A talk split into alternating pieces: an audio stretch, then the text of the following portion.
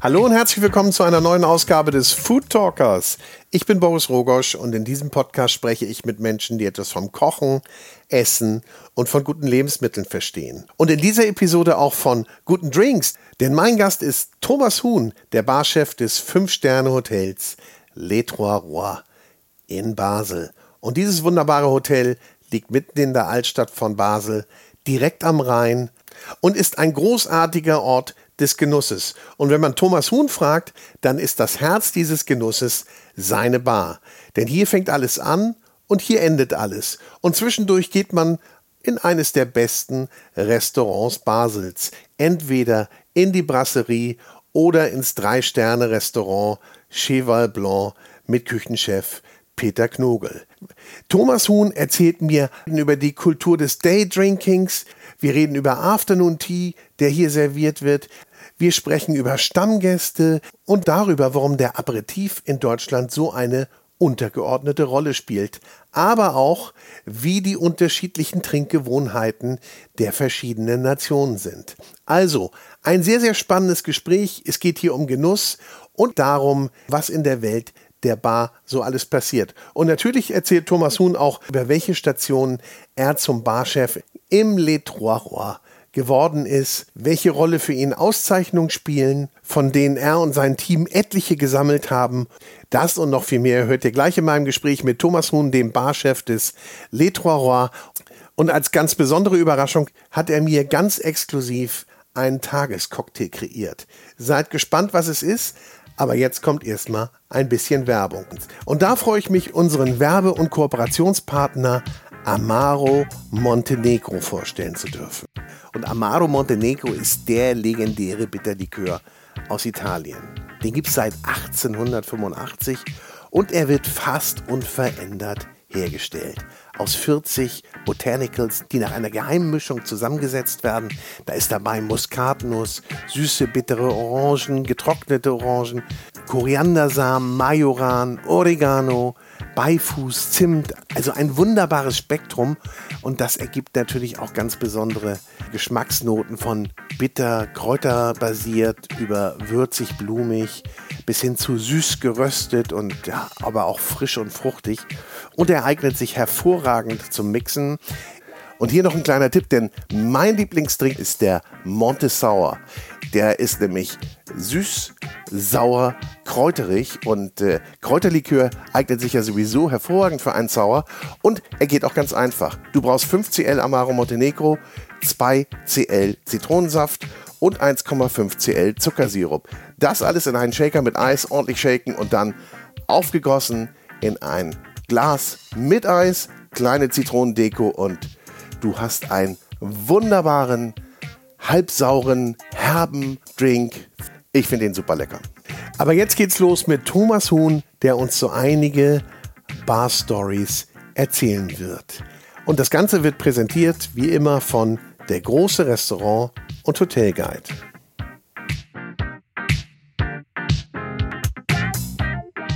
So, mein Gegenüber sagt, er kann lachen und er kann auch über sich selbst lachen.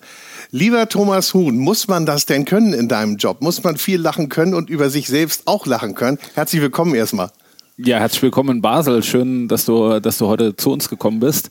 Ja, auf jeden Fall auf deine Frage äh, zurückzukommen. Äh, das muss man vielleicht lernen und äh, das lernt man aber auch mit der Zeit in dem Beruf, sich vor allen Dingen sich selber nicht immer so ernst zu nehmen, weil am Ende des Tages ähm, es geht um den Gast, es geht um den Mitarbeiter, es geht um die Atmosphäre und am Ende wollen wir alle hier Spaß haben und äh, wenn wir das haben, äh, dann haben wir eine gute Zeit zusammen.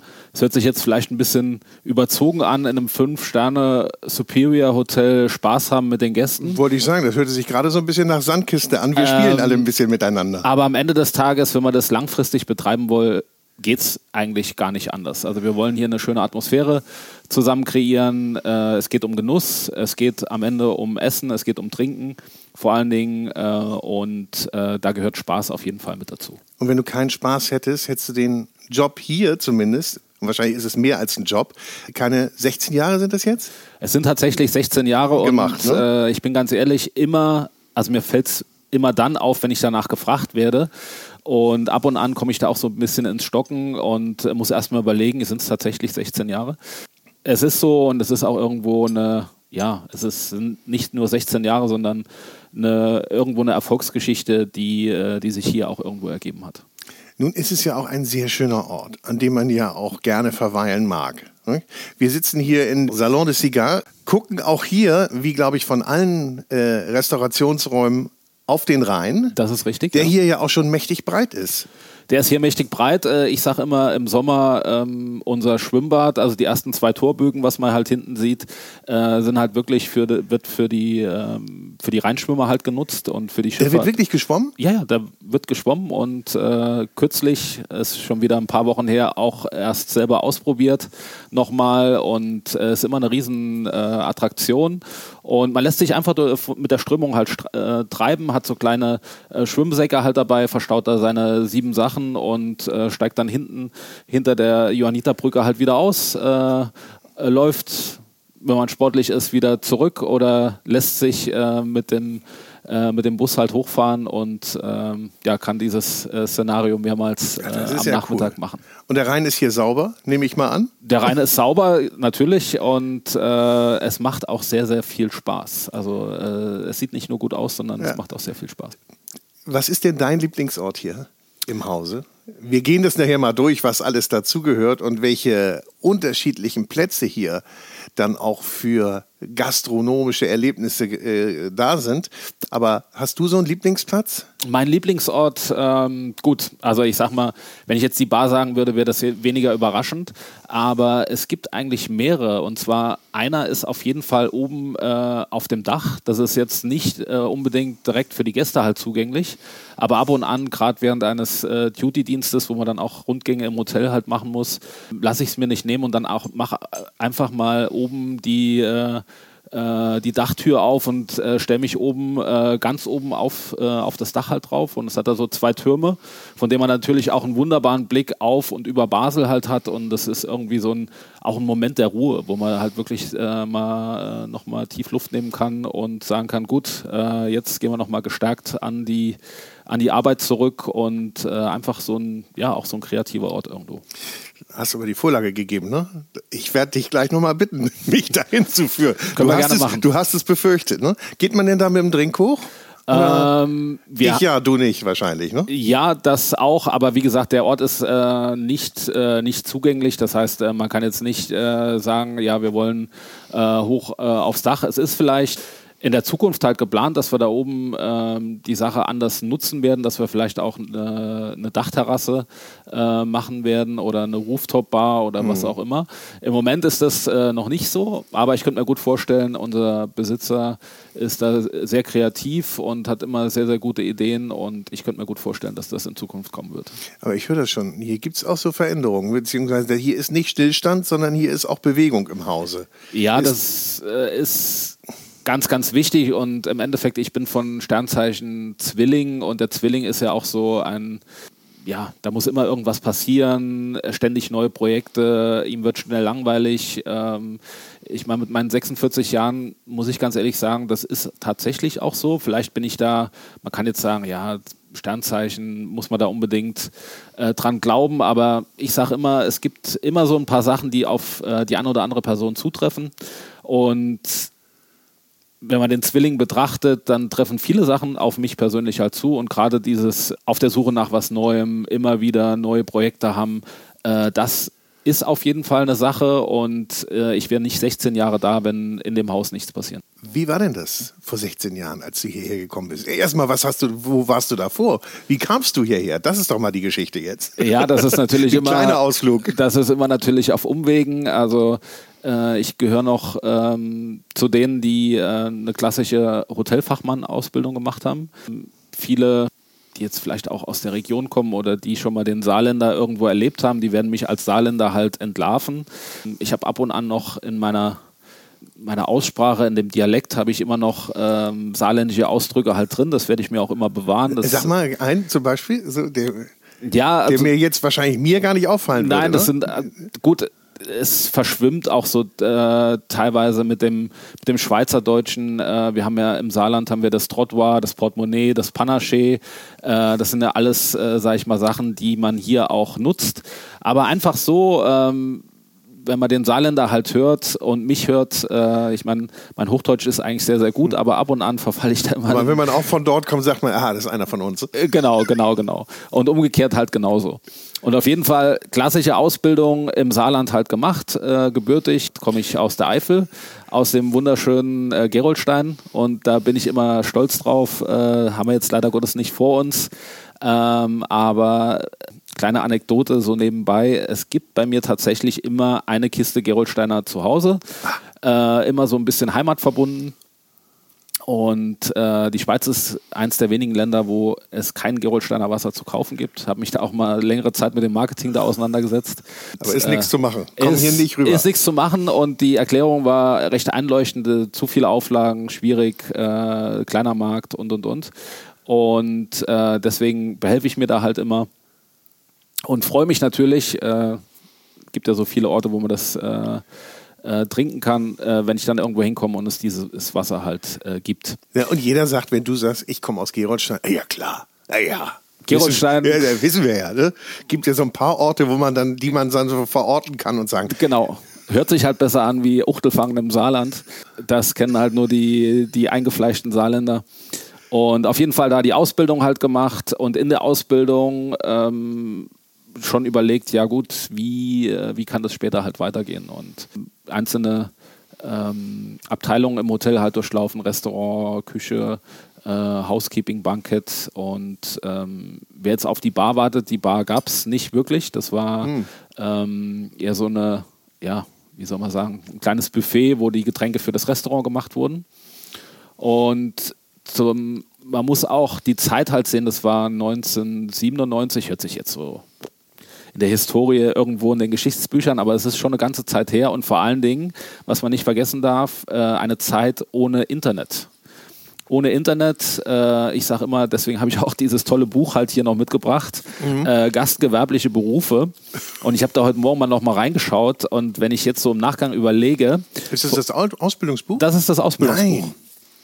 Und von den 300 ähm, oder nein, fast 500 Seiten, es sind tatsächlich fünf fünf Seiten. Mhm. Fünf Seiten, die über das Thema Bar halt gehen. Und ähm, das reicht ja aus eigentlich. Das ne? reicht aus, da weiß man auf jeden Fall schon Bescheid. Und äh, jeder, der die, äh, die Prüfung abgelegt hatte, wurde dann vom Prüfungsausschuss so äh, gefragt, ja, ähm, Herr Huhn, was äh, machen Sie denn jetzt? Sie haben Ihre Prüfung erfolgreich bestanden. Und da sage ich, ja, ich fange jetzt erstmal eine Ausbildung an. Und dann so, ja, wie eine Ausbildung, machen Sie nochmal eine Ausbildung? Und da sage ich, nein, ich mache äh, einfach jetzt mal das, was ich eigentlich machen möchte, sondern ich möchte an die Bar. Und ja, wie an die Bar? Hm, was, wo wollen Sie da hin? Und haben sich das gut überlegt und hin und her. Weil man muss dazu sagen, zu dem damaligen Zeitpunkt, das Thema Bar äh, war eigentlich in den Hotels halt sehr präsent, mhm. aber jetzt so die freie Barlandschaft, die Cocktailbars, wie wir das heute halt äh, aus allen Städten kennen, das gab es zum damaligen Zeitpunkt eigentlich noch nicht. Und äh, im Saarland bei uns, muss ich dazu sagen, es gab auch keine wirkliche Cocktailbar. Also die ersten Sachen, Restaurant kombiniert, mhm. äh, Bistros, wo dann Cocktails gemacht wurden, die gab es, aber überregional und ähm, war halt das Schumanns klar. Ja. Äh, das alte Schumanns, Maximilianstraße, äh, die das irgendwo äh, damals schon äh, zelebriert haben. Wo ich auch irgendwo gedacht habe, gut, äh, Talent in der Küche, hm, äh, relativ ähm, kreativer Beruf scheint das irgendwo zu sein. Mit Gästen zu tun direkt, ja. Das könnte was sein, was einem halt Spaß macht. Und so habe ich in der Ausbildung angefangen, mich auf das Thema Bar halt schon zu spezialisieren da auch die ersten ja, Weiterbildungen halt gemacht. Ähm, dachte mir, ich renne da offene Türen ein, aber ganz im Gegenteil, es wurde erstmal gesagt, nein, also Sie sind noch in der Ausbildung, Sie können noch keine Weiterbildung halt machen.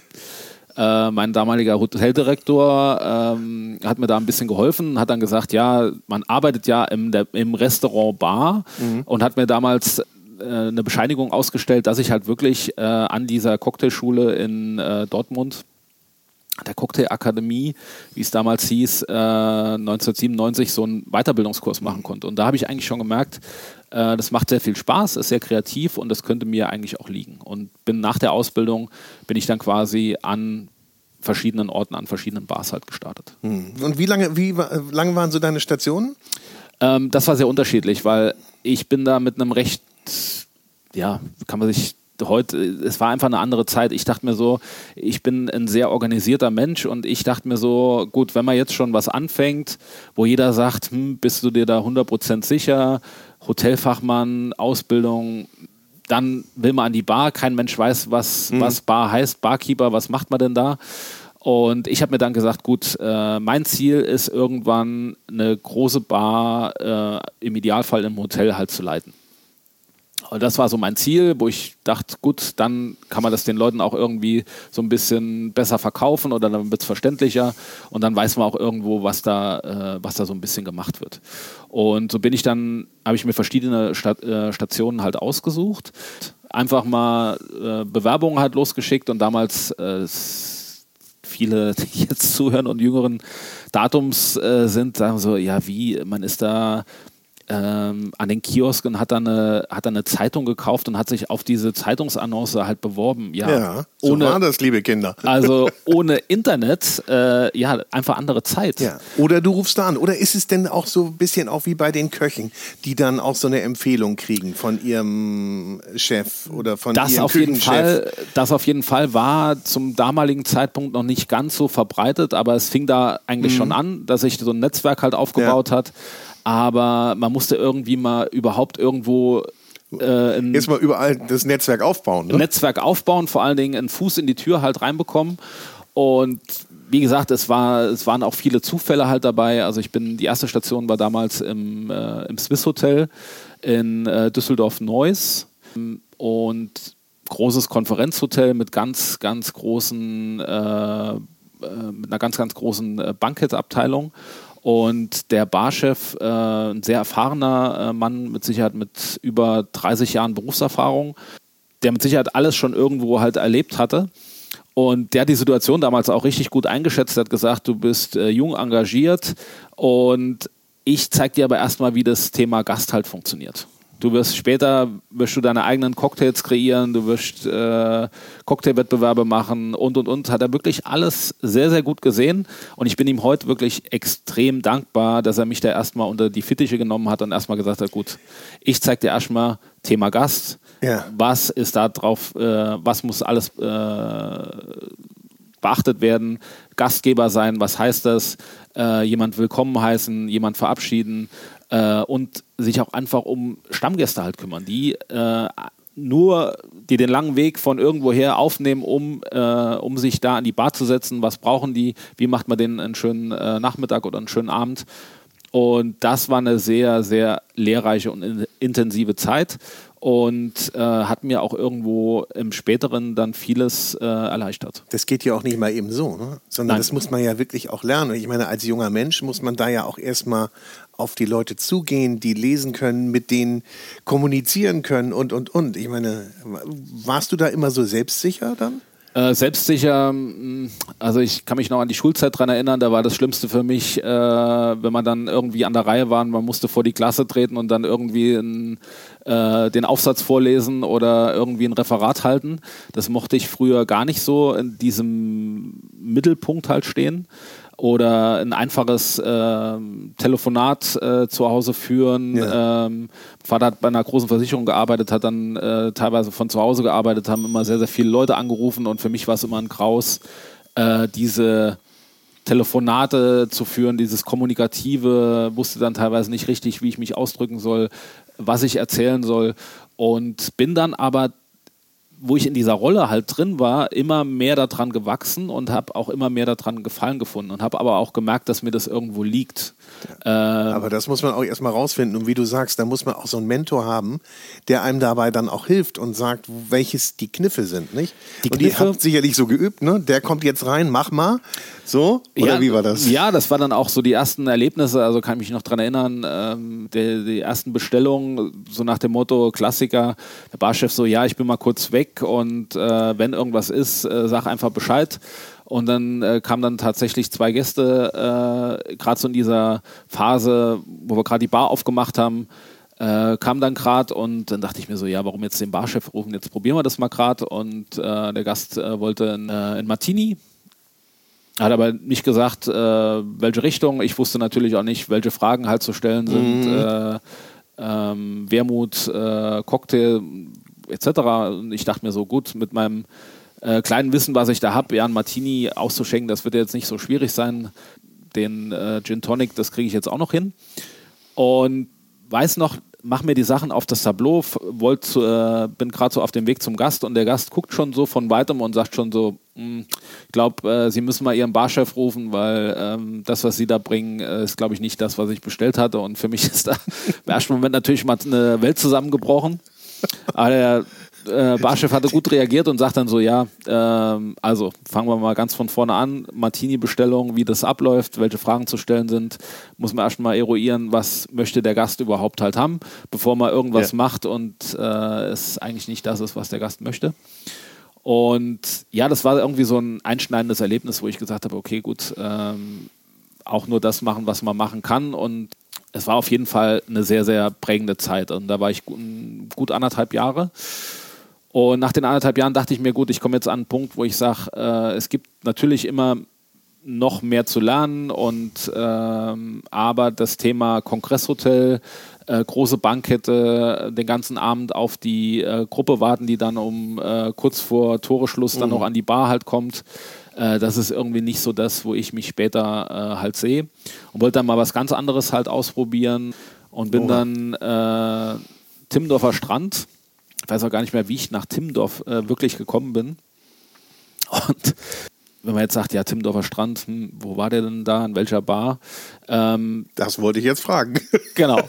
Also Timmendorfer Strand, Maritim ist da recht groß und äh, man steht da auch vorne dran und denkt sich so, wow, was ist das denn für ein Riesenkonstrukt? Äh, Dürfte das heute noch so gebaut werden? Wahrscheinlich nicht.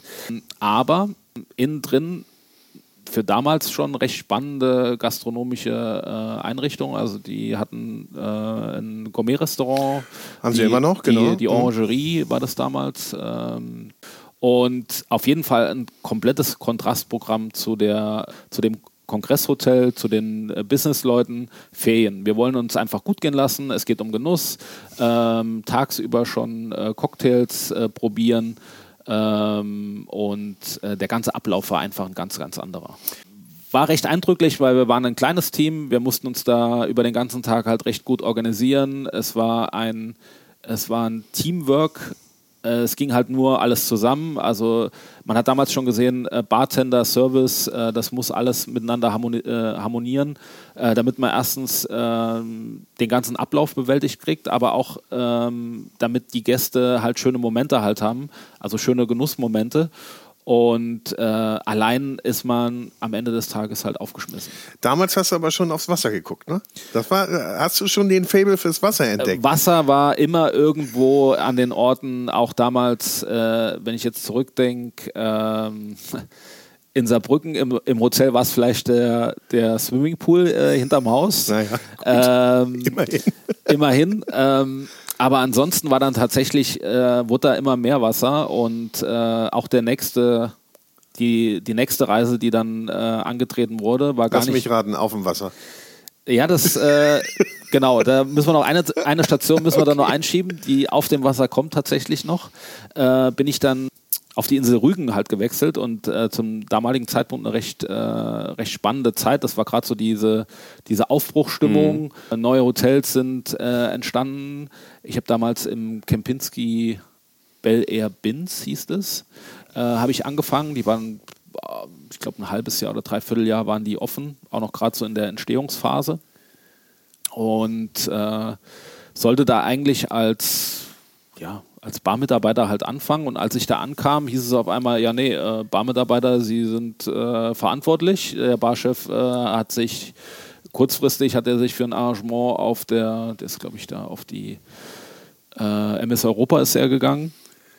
Und auf jeden Fall vor mir war gerade niemand da und ich dachte mir so, ja gut, äh, probieren wir das halt mal mit noch relativ wenig halt Erfahrung. Und ähm, da haben sich sehr, sehr viele Möglichkeiten halt ergeben. Das ist immer das Schöne in der Kette.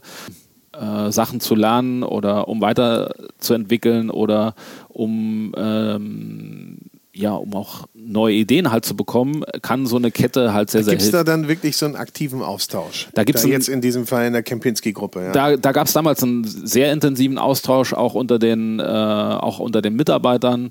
Es sind natürlich auch dadurch, dass wir ein Ferienhotel waren, äh, sehr, sehr viele Mitarbeiter aus anderen Hotels halt gekommen. Mhm. Waren einfach verschiedene Sachen, wo man halt von profitieren konnte. Gerade so im Aus- und Weiterbildungsbereich, was ja oft, äh, ich sag mal, äh, immer so ein bisschen auf der Strecke bleibt, keine Zeit, zu wenig Mitarbeiter und und und. Aber da wurde damals schon äh, sehr darauf geachtet, dass, äh, dass man da in regelmäßigen Abständen halt Schulungen halt für die Mitarbeiter macht oder auch äh, Weiterbildungsprogramme anbietet. Und das konnte man natürlich ähm, annehmen oder auch nicht. Mhm. Ich habe immer zu denen gehört, die gesagt haben, ja, her damit. Ich nehme alles mit. Äh, ich nehme alles mit. Wer weiß, wer weiß, wann wir das nochmal brauchen. Genau, waren wir im Kempinski, waren wir an der Ostsee auf der Insel Rügen. Da bin ich dann recht lang halt geblieben. Die Idee war eigentlich von da innerhalb der Kette auch irgendwie äh, wechseln zu können. Das mit dem Kettenwechsel, das hat sich damals immer schon recht schwierig gestaltet. Ich weiß nicht warum. Also ähm, hat mich dann auch später bei, bei, anderen, bei einer anderen Kette auch weiterverfolgt. Ähm, waren relativ viele ähm, es hat einfach immer zu lange gedauert. Und irgendwann wird man halt unruhig.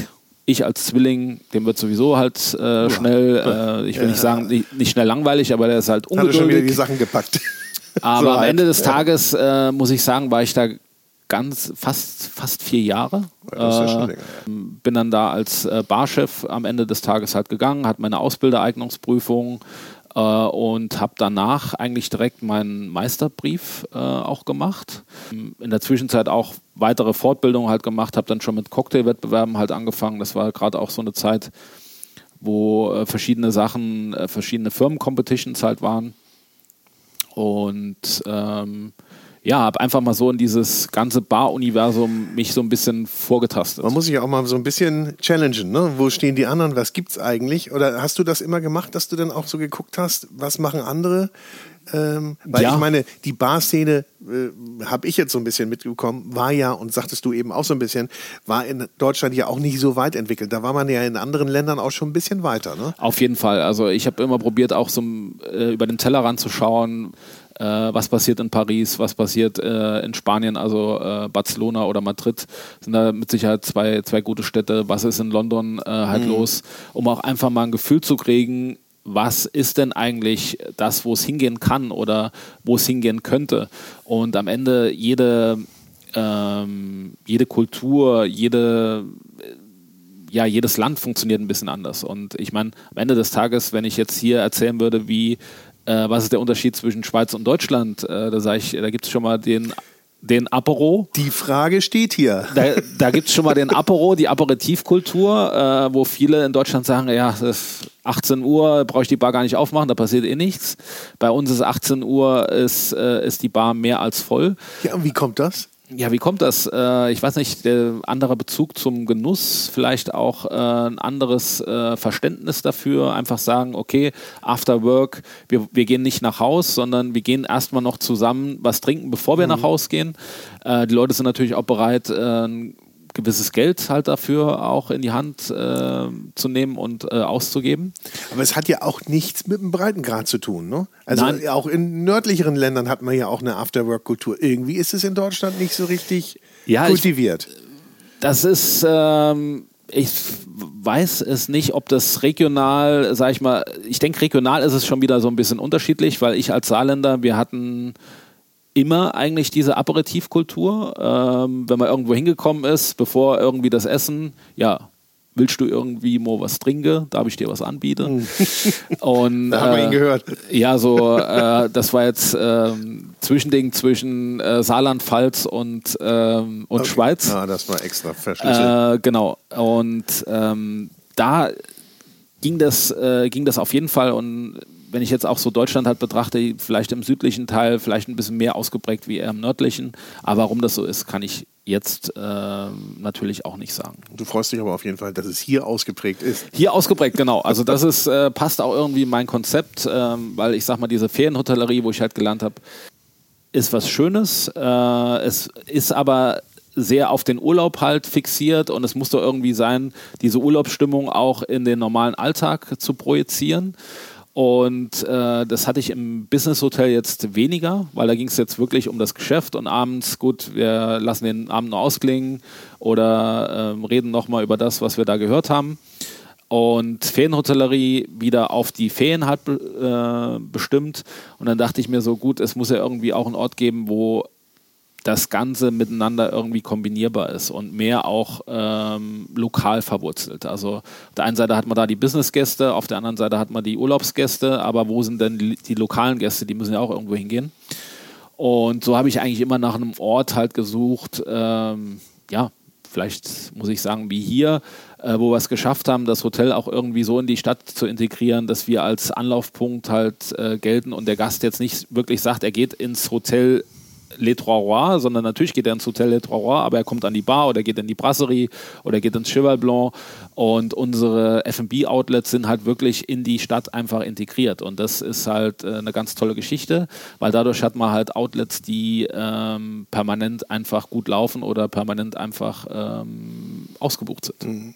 Du, du sprichst von äh, Genusswelten schaffen, äh, weil du sagst, äh, wir haben hier an allen Orten auch irgendwie eine Genusswelt geschaffen, die ja auch ineinander übergehen. Also ich kann hier morgen starten und bis in die Nacht genießen. Ja. Und ähm, machst du mir mal so einen Tag aufzeigen in der Bar? Ich, ich nehme jetzt mal die Bar. Die, die Bar ist mal das Herz des Hauses.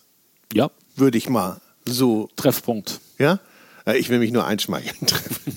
Treffpunkt. Also da geht's los. Da geht's um 11 Uhr los bei euch. Ne? Genau. Erklär mir mal so einen Tagesablauf. Was, was passiert in der Bar? Weil für so den, den ganz gemeinen, einfachen Barhocker, wie mich manchmal, ja. ist es ja eigentlich nur die Bar, ist es der Tresen und äh, das, was ich an Flaschen ähm, im Regal stehen sehe und die aktiven Menschen hinter der Bar, die mir Gutes tun wollen. So, das ist so mein eingeschränkter Blick. Der genau. ist ja nicht ganz richtig. Der ist nicht ganz richtig und am Ende des Tages ist auch, ähm, ich sag mal, hat für mich das Thema Bar auch von Anfang an äh, falsches Verständnis halt irgendwo gerührt. Also Bar, natürlich, es geht um das Trinken. Aber am Ende des Tages, wenn ich was trinke, irgendwann muss ich auch was essen. Und äh, es ist ja, ich sag mal, an einem Genussort, warum nicht voneinander profitieren? Warum kommen jetzt äh, neuerdings äh, viele Konzepte, die Essen und Trinken halt zusammen halt anbieten, weil man äh, über die Jahre halt verstanden hat, weil das eine das andere, also es geht nicht, also beides ohne geht halt nicht. Also ich kann äh, den ganzen Tag in der Bar sitzen, aber irgendwann muss ich halt was essen. Das heißt, irgendwann muss ich umsiedeln ins Restaurant oder ich muss dann nach Hause gehen. Und um jetzt diesen äh, perfekten Tag halt zu skizzieren, Heißt im Endeffekt, wir machen um 11 Uhr auf, ähm, 11, äh, Viertel nach 11, halb 12 kommen äh, die ersten Gäste, ähm, nehmen ihren Apero, ihren Aperitif, äh, bevor sie dann, sei es in die Brasserie ähm, oder ins Cheval Blanc, was mit drei Sternen äh, dotiert ist. Ist der Cheval Blanc mittags auch schon? Mittags auch, ja. Also wir äh, gönnen uns äh, das wirklich noch und nicht für ein paar Gäste, sondern ich weiß jetzt nicht, wenn wir nach oben gehen, ähm, wie viele Gäste jetzt da sind, aber es sind mit Sicherheit, äh, es dürfte fast, äh, fast ausgebucht sein. Und es läuft auch sehr, sehr gut. Ähm, und man hat aber vielleicht auch nicht immer Lust, drei Michelin-Sterne äh, essen zu gehen. Das heißt, man hat dann noch die Option Brasserie oder man kann auch bei uns an der Bar halt essen. Und wir haben auch eine schöne Speisekarte, Barklassiker, ein Tatar äh, zum Beispiel oder ein äh, Caesar Salad, ein äh, Club Sandwich, äh, was äh, denke ich in keiner. Es ist Mittagszeit übrigens. Ne? Ich kriege auch langsam Appetit. Ich werde das alles testen. Nachher. Genau, was, was in keiner Bar irgendwo fehlen sollte. Und auf jeden Fall hätten wir die verschiedenen Optionen. Dann würde es dann später weitergehen. Äh, und ich habe mir dann so gesagt, gut, man hat diese Aperitivkultur, die Gäste sind dann beim Mittagessen, aber wie geht es dann weiter? Man hat irgendwie aus Sicht des, äh, des Barchefs oder Barmanagers, man hat jetzt Mitarbeiter da, die muss man da haben, um das Ganze irgendwo zu bewerkstelligen. Aber was macht man denn am Nachmittag? Ja, am Nachmittag ähm, ist es relativ einfach, ähm, bietet man einen Afternoon Tea an. Und diese Kultur ist ja ist keine neue Erfindung, sondern ist einfach so der Übergang vom Mittag zum Abend. Also macht man einen Afternoon Tea. Und ich habe das dann damals relativ schnell ähm, eingeführt, dass ich gesagt habe, gut, ähm, wir machen das einfach auf Reservierung. Die Gäste können äh, im Vorfeld reservieren. Wir wissen genau, was, äh, was halt läuft. Und bieten so den Afternoon Tea von 14 bis 16 Uhr und 16.30 bis 18.30 Uhr mhm. an, um das auch so ein bisschen einzugrenzen. Und es funktioniert wunderbar. Macht ihr das ganz klassisch oder? Ja, wir haben da so einen eigenen Weg auch so ein bisschen halt gefunden, über die Jahre auch so äh, verschiedene Sachen halt ausprobiert. Äh, es ist jetzt nicht nach, ähm, wenn wir das jetzt mit dem High Tea in, äh, in London halt vergleichen, mhm. gibt es da so ein paar Unterschiede. Wir haben aber auch äh, einige Gemeinsamkeiten. Wir haben ein Wedgwood-Geschirr. Ähm, wir haben die Clotted Cream, äh, wir haben so ein paar Elemente halt. Ähm, für die Traditionalisten. Für die Tra Traditionalisten. Wir haben nicht die Themse, sondern den Rhein, sage ich auch immer sehr gern. Aber am Ende des Tages haben wir da auch unser eigenes Konzept irgendwo so ein bisschen entwickelt. Mhm. Äh, greifen aber, wie gesagt, immer so klassische Elemente aus. Wie, es gibt immer zum Abschluss gibt es irgendwie noch so ein kleines Gläschen äh, Madeira halt noch dazu, um auch diese Tradition irgendwo so ein bisschen fortzuführen oder Portwein. Da muss ich gerade an Reeds auch denken. Reeds äh, ist natürlich ja. äh, ein genialer Platz, äh, den ich auch schon zum Afternoon Tea äh, mitunter äh, besuchen durfte. Und da ist natürlich, wenn man da ist, gehört der Madeira auch irgendwo dazu. Vielleicht ist da diese Idee auch irgendwo so ein bisschen entstanden. Und ähm, ich habe noch mal eine Frage zum Aperitif, ja. als zum Lunch-Aperitif. Was mhm. ist denn da der meistgetrunkene? Kann man das sagen oder ist das so vielseitig, dass man das gar nicht? Ja, also die äh, gerade zum Lunch-Aperitif ist es vielleicht so, dass die Gäste da noch nicht so experimentell unterwegs sind, wobei ich immer sage, wenn man schönen äh, Hausaperitif hat oder ähm, Cocktail-Klassiker, für mich zum Beispiel Americano ist ein ganz tolles Beispiel. Also einfach Wermut mit Campari gemixt, ein bisschen äh, Soda halt noch mit dazu. Ist jetzt keine große Mixt mixologische ähm, Sache, aber es hilft einfach den Gast, ich sag mal, auf so eine gewisse ähm, in die gewisse Richtung halt äh, zu lenken, dass er auch so ein bisschen vorbereitet ist äh, auf das, was dann später passiert. Ähm, Gerade ähm, im Cheval Blanc mit einer Weinbegleitung und und und, dass man sich auch einfach so auf den Nachmittag einfach einstimmt. Und mhm. es sind äh, Low-BV-Drinks, das können auch alkoholfreie Cocktails halt sein. Also wir haben immer öfter äh, Gäste, die auch nach einer alkoholfreien ähm, Cocktailbegleitung äh, halt fragen oder ähm, nach einem Pairing. Und ähm, aber natürlich auch viel Wein und Champagner. Und am Ende des Tages sage ich immer, Genuss definiert sich ja nicht über, es muss das besondere äh, experimentelle Getränk sein, sondern jeder ähm, hat eine andere, ein anderes Verständnis. Und für den einen ist das Glas äh, Champagner aus der äh, perfekt gekühlt ähm, mit der entsprechenden Marke ist das der perfekte Einstieg und der nächste, der hat halt natürlich gern äh, den experimentellen Negroni mit, äh, mit was weiß ich welchem welchen Zutaten. Aber den habt ihr ja auch auf Lager das kann man dann natürlich auch machen. Also das ist ja das Schöne wiederum, diese Flexibilität, dieses individuelle ähm, Hotel für mich, ähm, es geht sehr viel. Und gerade wenn man eine Küche halt noch hinten dran hat, äh, geht natürlich äh, noch, noch viel mehr. Mhm. Und äh, da kann man unheimlich äh, von profitieren, wo dann vielleicht eine andere Bar sagt, ja, hm, der Gast hat jetzt zwei, drei Drinks halt genommen, ist jetzt eigentlich schade, weil er geht jetzt eigentlich zum Essen. Aber und, er bleibt ja im Haus. Ne? Und hier bleibt er halt äh, ja. im Haus, er geht einfach äh, eine Tür weiter und kommt dann nachher eigentlich auch gerade wieder zurück. Das ist ja wirklich so, ne? Eine Tür weiter, das ist ja genau. alles einander, eine Reihe durch. Das oder? ist so. Also von der Konzeption her, man geht von der Bar äh, ins Cheval Blanc Restaurant, eigentlich ohne, gut, die Tür ist noch da, aber ohne, dass man da noch irgendwie. Aber man kann schon durchschauen. Man kann, man kann, schon, man kann schon erahnen, was dann äh, nachher auch auf, äh, einen auf dem Teller erwartet. Und ähnlich ist es, äh, ist es in der Brasserie. Und hm. Äh, das ist halt äh, sehr, sehr schön. Und deswegen ist es wahrscheinlich auch in Basel, ähm, sind wir eigentlich als Genussort mehr als verankert. Ja Wir hatten gerade gesagt, die äh, Kultur ist ein bisschen anders in äh, Deutschland und in der Schweiz, was Aperitif angeht, aber ansonsten auch die Kulturen. Äh, es gibt ja so Nationalitäten, die so ihre ganz bestimmten Drinks haben. Kann man das so sagen oder kann man das nicht so pauschalisieren, dass man sagt, amerikanische Gäste haben eher diese Drinks, englische Gäste eher so?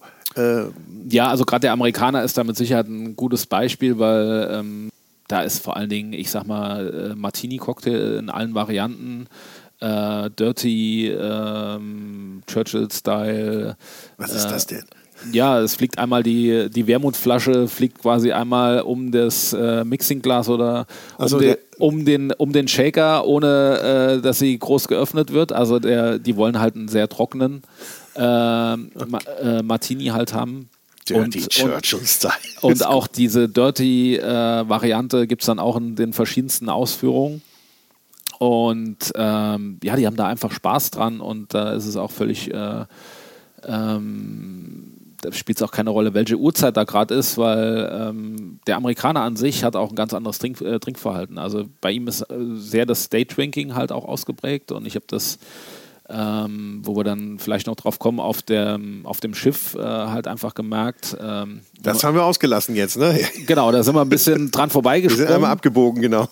Aber auch während dieser Schiffszeit war es halt tatsächlich so, ähm, wir haben da immer so ein bisschen unterschieden, europäische Gäste, amerikanische Gäste, war auch der Tagesablauf einfach ein bisschen anders. Und ähm, Amerikaner, wie gesagt, Daydrinking, Martini, äh, Cocktails, äh, generell sehr äh, Spirituosen-affin, die dann auch einfach ansagen, welche Spirituose sie äh, gern hätten oder auch was sie kennen.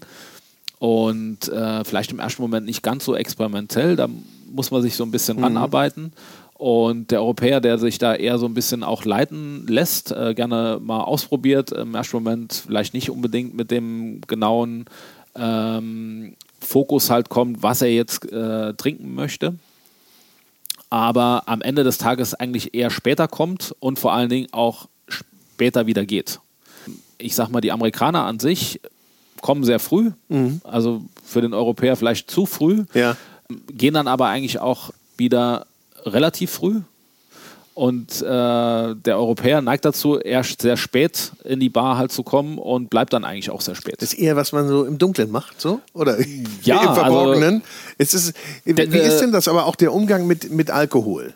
Ist ja, gehört ja auch ein bisschen dazu. Nicht? Also ich meine, äh, kann ich schon tagsüber Alkohol trinken? Es kommt darauf an. Also ich sag mal, gehe ich nachher, muss ich nachher nochmal zurück ins Geschäft. Mhm. Äh, habe ich jetzt den Nachmittag, habe ich mir den freigenommen? Kann ich jetzt mit meiner, äh, ich sag mit, den, mit der Familie, mit, mit Arbeitskollegen, mit Businesspartnern, kann ich da jetzt den Nachmittag genießen?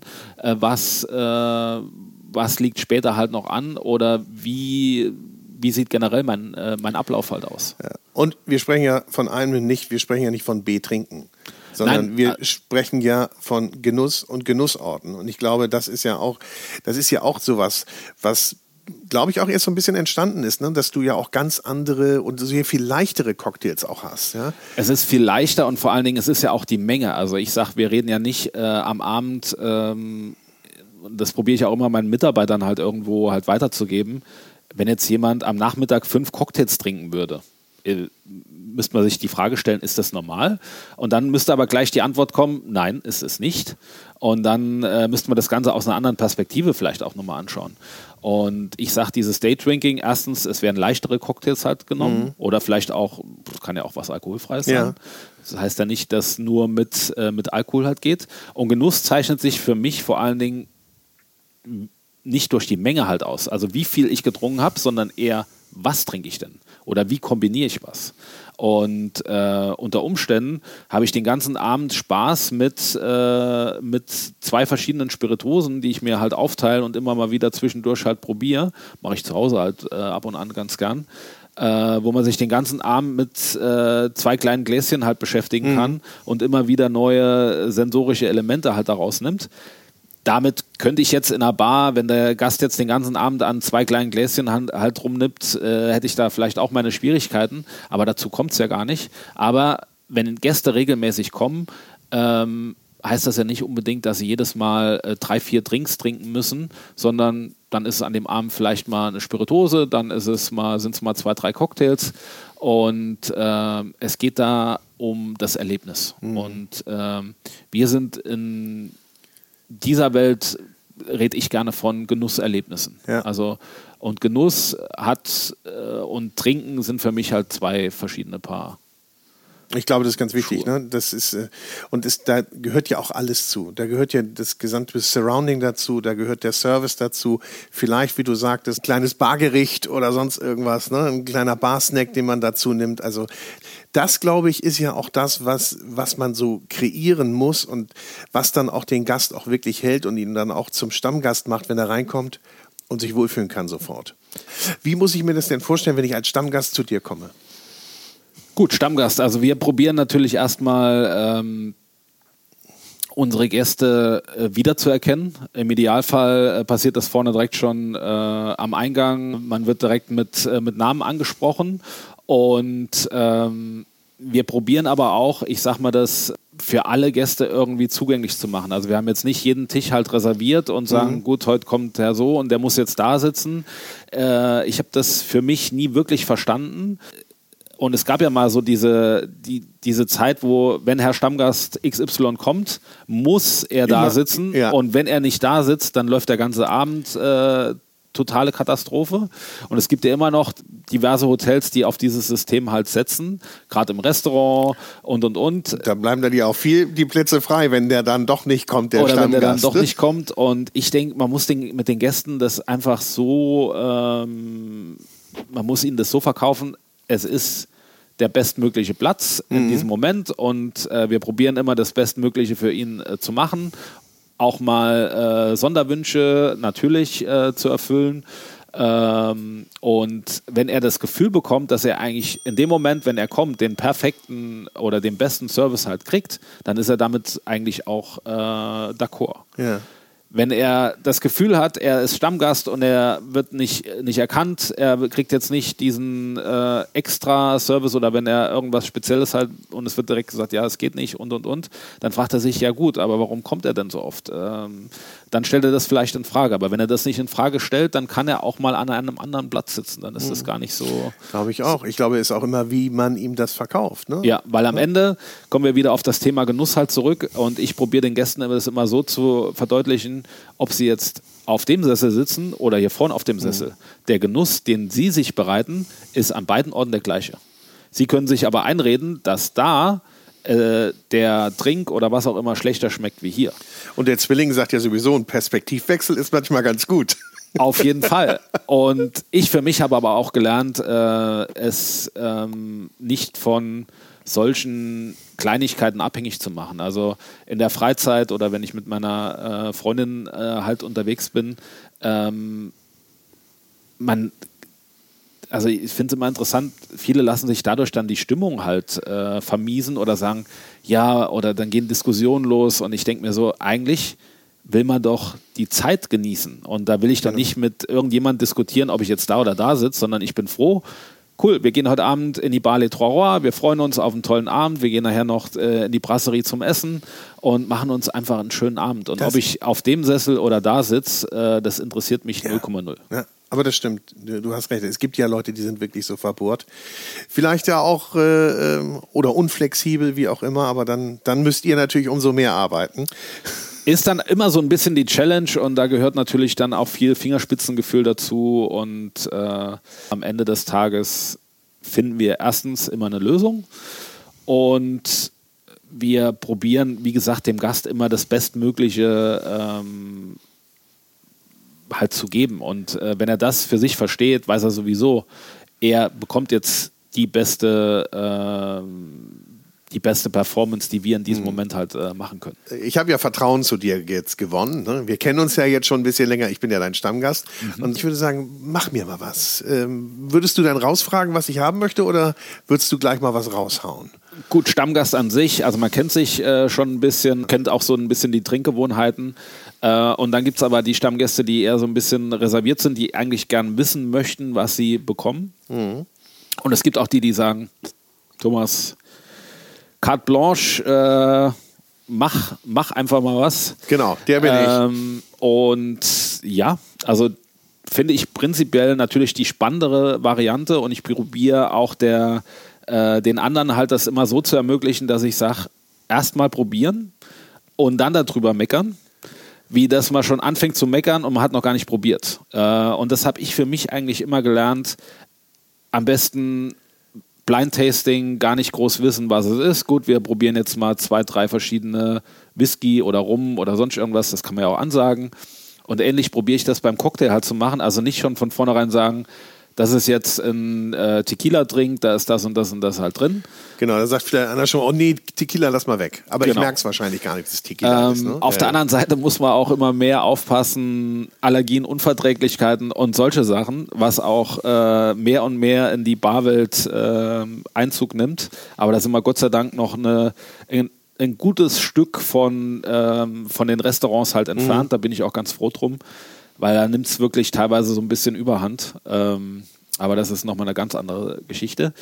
Ich wüsste auf jeden Fall, was es, äh, was zu machen und äh, ich denke, da ist vielleicht nachher auch noch ein bisschen Zeit, dass ich dir den einen oder anderen Cocktail noch äh, ja, kredenzen kann. Ja, ich freue mich drauf. Wie, wie, viel habt ihr denn auf der Karte? Auf der Karte haben wir gar nicht so viel. Also wir probieren immer so plus minus 20 äh, maximal. Mhm. Äh, lieber öfter ändern und auch eigentlich mit, äh, mit Empfehlungen halt arbeiten. Mhm. Und wir haben von Anfang an eigentlich probiert, äh, ich sag mal, dem Gast Sachen aufzuzeigen, was möglich wäre, was sie vielleicht noch nicht kennen. Und dann immer so auch so ein bisschen das Ganze umschrieben. Ähm, ich weiß noch, wo wir den Le Trois äh, Martini halt gemacht haben, da stand unten drunter. Äh, wir waren ja eben schon äh, auf Madeira. Mhm. Die Idee kam auf Madeira. So, jetzt äh, denkt sich so der Gast, hm, was ist das? Aber kann man sich dann auch selber so ein bisschen herleiten? Martini-Cocktail, Gin oder Wodka basierend. Mhm. Die Idee auf, äh, kam auf Madeira. Anstatt Wermut hat man da äh, einen trockenen Madeira halt drin. Und schon ist man, hat man irgendwie so auch so ein bisschen Interesse halt geweckt und ich sag mal so ein kleines äh, Wortspiel auch eingebaut. Mhm. Und so haben wir dann die Karte auch immer so ein bisschen aufgebaut oder auch einfach mal Sachen anders, äh, anders gemacht.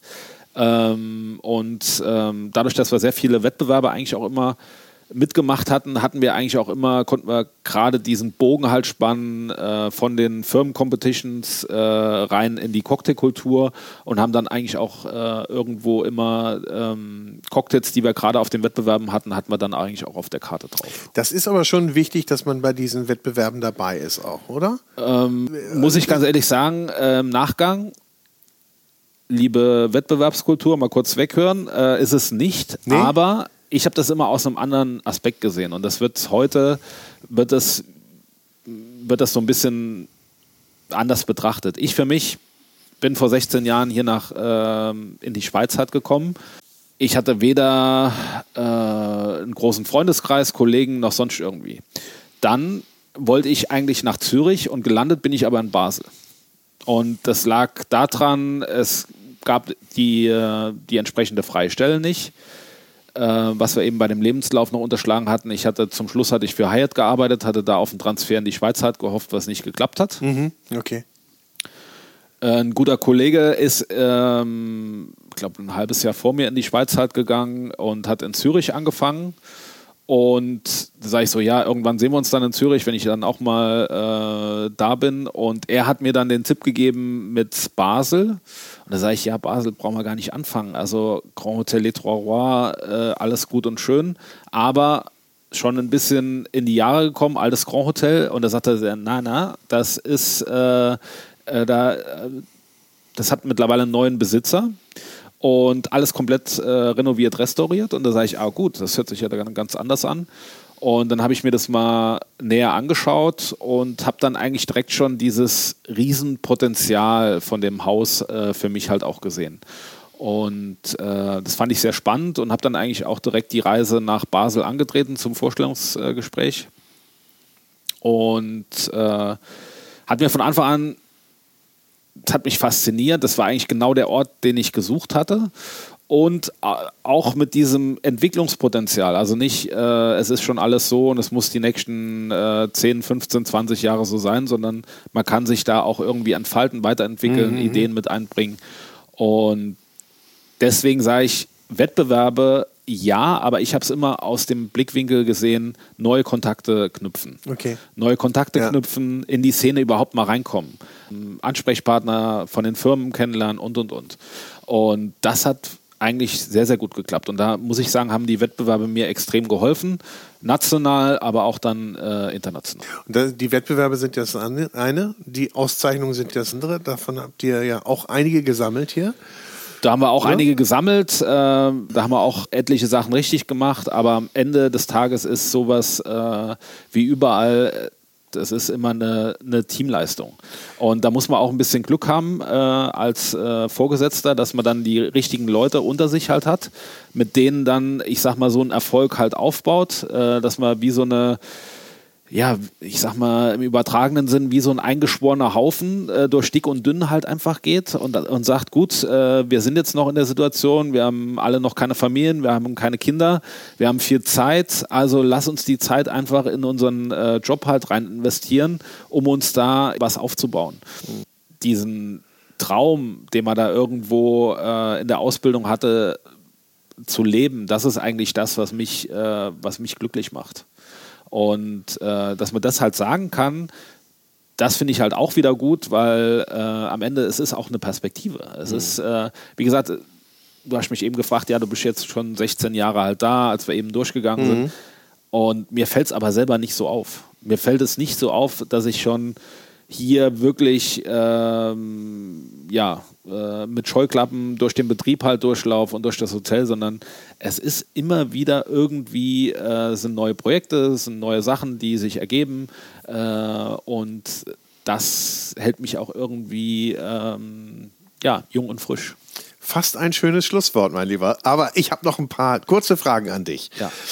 Und es bleibt natürlich nicht auszufragen. Einmal, was sind denn die Trends am Getränke, am Cocktailhimmel?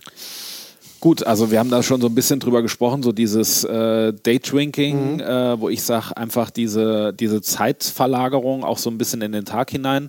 Wir in der Schweiz äh, sind da vielleicht auch schon so ein bisschen im Trend diese Aperitivkultur, die äh, vielleicht anderorts noch äh, oder in anderen Ländern noch ein bisschen weiter ausgebaut werden müsste. Dann vor allen Dingen weniger Alkohol, also das bewusster, ähm, ähm, weil ich behaupte, wenn wir den Trink probieren, wir können das Ganze mit so viel Aromen, äh, mit so viel äh, Charakter halt machen, dass ich gar nicht unbedingt jetzt weiß, ist das jetzt mit viel oder wenig Alkohol, äh, sodass es auch einfach ein bisschen zugänglicher, ein bisschen bekömmlicher halt wird. Und ich meine, in unserem Bereich, ähm, da sagen jetzt viele andere Barkeeper, ja, hm, alkoholfrei ist jetzt bei uns jetzt nicht so der große Trend, aber ähm, dadurch, dass wir halt auch in einem zu einer anderen Zeit vielleicht auch operieren, ist das Thema alkoholfrei ist ein ganz, ist wirklich ein großes und sehr, sehr wichtiges Thema. Vielleicht auch diese, dieses Verständnis für äh, Essen mit äh, Getränken halt zu kombinieren. Das ganze Thema Pairing ist ja auch sehr, sehr groß geworden. Food ne? Pairing, es war schon immer, es war schon immer da, aber es wurde aus meiner Sicht teilweise noch nicht so richtig äh, oder vielerorts teilweise auch gar nicht, weil die Möglichkeiten auch nicht da sind, umgesetzt. Und äh, da ist mit Sicherheit auch noch vieles, äh, vieles möglich. Und da geht es ja auch um das Erlebnis. Und das Ganze ist ja auch dann Storytelling da drumrum, ne? finde ich. Also das eine ist der Genuss und das andere, glaube ich, auch so ein bisschen die Herleitung. Auf jeden Fall. Was passt äh, zusammen? Äh, wie sind die äh, Schlüsselaromen da? Äh, der Trink ist so aufgebaut. Es ist eine konträre Herangehensweise oder es ist eine lineare. Das heißt, Gleiches mit Gleichem oder Ähnlichem zu kombinieren. Und da kann man den Gast unheimlich abholen und ihm äh, auch so ähm, ja, auf eine interaktive äh, Reise halt irgendwo mitnehmen. Hast du eine präferierte Geschmacksrichtung? Eher süß, eher sauer, eher bitter? Wo bist du so angesiedelt? ich glaube eher säuerlich bitter, wobei ich mich ab und an auch dabei ertappe, ähm, was Süßes halt äh, zu nehmen. Also es kommt selten vor, aber ab und an braucht man das einfach vielleicht auch mal fürs, äh, Stimmungsbedingt. fürs, äh, fürs Gemüt oder wie auch immer. Also ähm, Das stimmt. aber bei den Getränken, also wäre es jetzt, glaube ich, äh, das süß sehe ich dann eher so beim Essen. Ähm, aber es ist bei den Getränken doch eher die Richtung säuerlich bitter. Hast du eine, äh, eine präferierte Spirituose?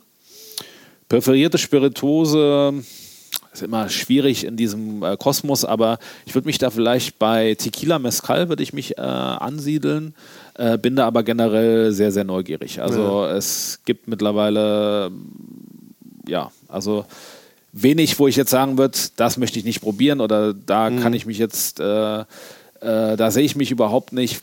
Gibt es denn irgendwas, was du gar nicht runterkriegst, wo du sagst, nee, bleib mir weg damit, das geht nicht? Gut, im asiatischen Raum gibt es so ein paar Sachen, die natürlich sehr speziell sind, aber ich sag, man kann es ja zumindest mal probieren. Okay. Wie viele äh, Produkte muss man eigentlich in einer gut sortierten Bar haben? Äh, ich denke, das ist immer vom Konzept so ein bisschen abhängig. Also wir gehören noch zu den Bars, wo wirklich auch viel sp pure Spirituose halt ja. äh, getrunken wird. Und wir haben von Anfang an gesagt, wir wollen halt nicht äh, eine spezifische Bar auf eine Thematik. Also wir wollen nicht die Whisky-Bar sein oder wir wollen nicht spezifisch auf eine Sache ausgerichtet sein. Und so haben wir eigentlich in jedem Bereich äh, eine recht große Auswahl. Wir haben ja unten im Salon haben wir zum Beispiel eine recht große Rum-Auswahl, mhm. die wir dann natürlich mit den Zigarren halt äh, kombinieren. Äh, Whisky sind wir generell sehr stark. Wir haben aber auch eine sehr, sehr große Cognac-Selektion, Obstbrände, äh, Krapper äh, haben wir sehr, sehr viel. Ähm, und ähm, dadurch, dass wir noch dieses, ich sag mal, so ein bisschen klassische Digestivgeschäft halt auch haben, was viele Bars ja gar nicht mehr haben, mhm. weil sie einfach sagen, unser Digestiv ist eigentlich der Cocktail und äh, eigentlich alles auf das Thema Cocktail halt auslegen. Und bei uns kann man halt wirklich die Spirituose äh, wird halt auch noch pur zelebriert. Also ganz äh, salopp gesagt, ihr seid ein Vollsortimenter und Ne? Ja, Breite und Tiefe ist Bre gegeben. Breite und Tiefe, ohne dass wir da jetzt sagen, äh, es muss jetzt, äh, es muss jetzt alles Mögliche halt angeboten werden, sondern wirklich schon so ein bisschen selektioniert und äh, ausgesucht. Mhm. Welchen Drink, wenn du nur einen auswählen dürftest? Also, wenn jetzt gerade, ich glaube, ich würde einen Daikiri halt nehmen. Äh, sowas wäre mal wieder bei der säuerlichen Geschichte. Mhm. Äh, eine schöne äh, Süß-Säure-Balance. Ähm, auch ein für mich nachvollziehbarer Drink, weil äh, viele Drinks heutzutage ähm, im ersten Moment schmecken sehr, sehr gut, aber schwierig äh, nachzuvollziehen, auch in, äh, auch in den Karten. Und Daikiri, was Ehrliches, äh, was Gutes, gut gemacht und ja, könnte ich mich jetzt mit anfreunden. Was kriege ich jetzt von dir? Jetzt gibt es ähm, vielleicht einen schönen, bleiben wir auch wieder beim Thema äh, Bitter. Gehen wir vielleicht in die Kräuterrichtung. Ja. Was mit Amaro, äh, why not? Ja, äh, ein Amaro Montenegro vielleicht sogar noch. Amaro Montenegro, jawohl, äh, hätten wir sogar da. Ähm, da würde ich dir eine Kombination machen, vielleicht mit ein bisschen äh, Gin, äh, Verjus, Minze, Ach, mit Minze. Das da haben wir so ein bisschen was Erfrischendes. Ja. Ähm, generell spiele ich da immer ein bisschen äh, gerne mit, äh, mit Kräutern, also äh, Basilikum, äh, Rosmarin, Minze ist jetzt keine neue Erfindung, aber ich sag, kann man halt sehr, sehr schön erfrischende Drinks. Aber man muss ja äh, halt immer neu erfinden, nicht? Also Nein, und am Ende geht es ja, Genuss, äh, Genuss muss nicht neu erfunden werden, sondern Genuss gab es schon immer und äh, deswegen kann man da auf äh, altbewährte Sachen auch gerne zurückgreifen. Klingt gut, nehme ich. Und wenn ich dazu einen kleinen Snack haben möchte, was würde man denn da, was würdest du denn dazu pairen? Gut, da könnte man schon äh, in Richtung was wenn man da ein Fan von ist, ich sag mal, in der Schweiz kommt man halt an einem Tatar äh, nicht vorbei, kann man ja ein bisschen kleiner gestalten, könnte man als äh, Tatar-Sandwich halt machen, so leicht äh, medium äh, gewürzt. Das könnte ich mir sehr, sehr gut äh, mit dem Amaro halt vorstellen. Fisch-Tatar oder Fleisch-Tatar? Äh, eher Fleisch. Eher Fleisch, okay. Eher Fleisch. Mhm. wir könnten aber, wenn die Vorliebe halt auch da ist, könnte man ein kleines Lachs-Tatar, ein bisschen asiatisch mariniert. Ähm, das kann ich mir auch sehr gut gut vorstellen. Dazu schönes äh, Brioche-Toast. Und äh, ich denke. Ich äh, merke, dass der Podcast, diese Episode geht langsam dem Ende zu. Guck mal, das Klingeln auch. Ne? Die Uhr, ich meine, die hat ja auch eine Bedeutung. Ne? Die hat eine Bedeutung, äh, hat unser Gespräch eingeläutet und äh, ja. jetzt äh, so langsam dann auch beendet, ja. Thomas Huhn, herzlichen Dank für die offenen Worte und ich sage nur, schaut mal vorbei hier im Le Trois äh, ein toller Ort und ich werde jetzt heute ja noch ein paar Stunden hier genießen. Ich werde äh, äh, Thomas noch ein bisschen über die Schulter gucken, wie denn so sein Tagesablauf ist, was denn so ein Barchef alles zu tun hat. Herzlichen Dank nochmal. Vielen Dank und bis gleich. Ja, bis gleich.